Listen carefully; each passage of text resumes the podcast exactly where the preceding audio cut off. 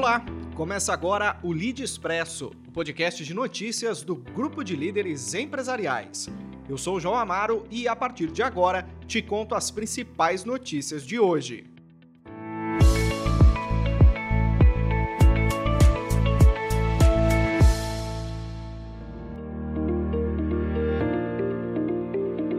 Abrimos essa edição falando do Nubank, que está em busca de uma avaliação em sua oferta inicial de ações nos Estados Unidos, que o colocaria acima dos 55,4 bilhões de dólares do Itaú Unibanco.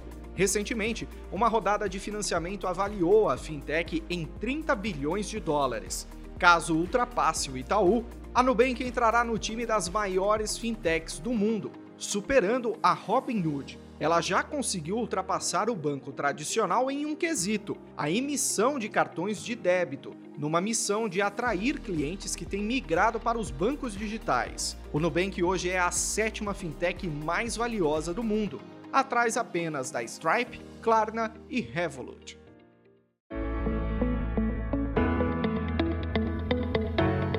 Recentemente falamos aqui no Lead Expresso sobre a nova carteira digital do Facebook que começará a funcionar em breve. Agora, a novidade fica por conta do possível suporte a NFTs que a funcionalidade poderá ter.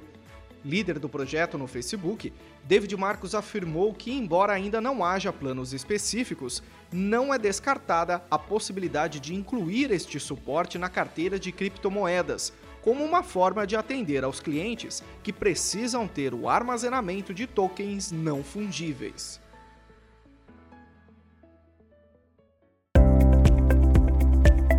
A Mercedes-Benz revelou que iniciou aqui no Brasil o desenvolvimento de chassis elétricos de ônibus para circulação em centros urbanos do país e de mercados vizinhos. A iniciativa é resultado do investimento de 100 milhões de reais e é conduzida por equipes da fábrica de São Bernardo do Campo, onde o veículo é produzido. Segundo a montadora, o ônibus deverá ser equipado com uma bateria que permite rodar por 250 quilômetros sem a necessidade de recarga. A ideia é iniciar as vendas do produto no próximo ano.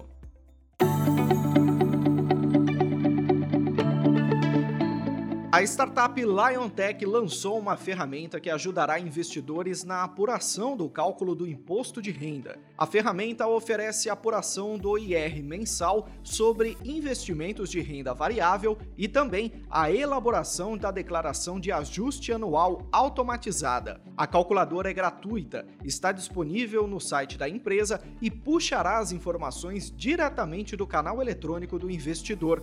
Com ela, a LionTech tem expectativa de alcançar a marca de 10 mil usuários nos próximos meses.